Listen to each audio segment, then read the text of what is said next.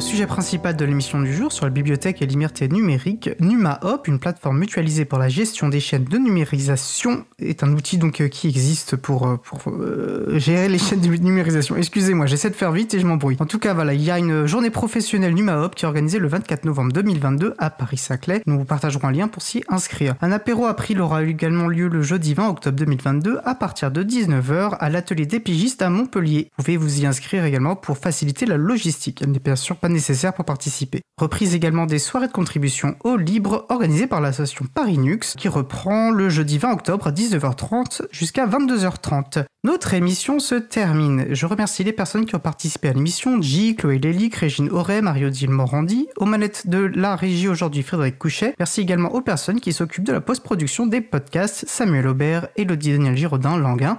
Merci également à Quentin Gibaud, bénévole à la PRI, qui découpe les podcasts complets en podcasts individuels par sujet, et à Olivier Gréco, le directeur d'antenne de la radio. Et enfin, merci à Isabelle Avani qui a préparé cette émission.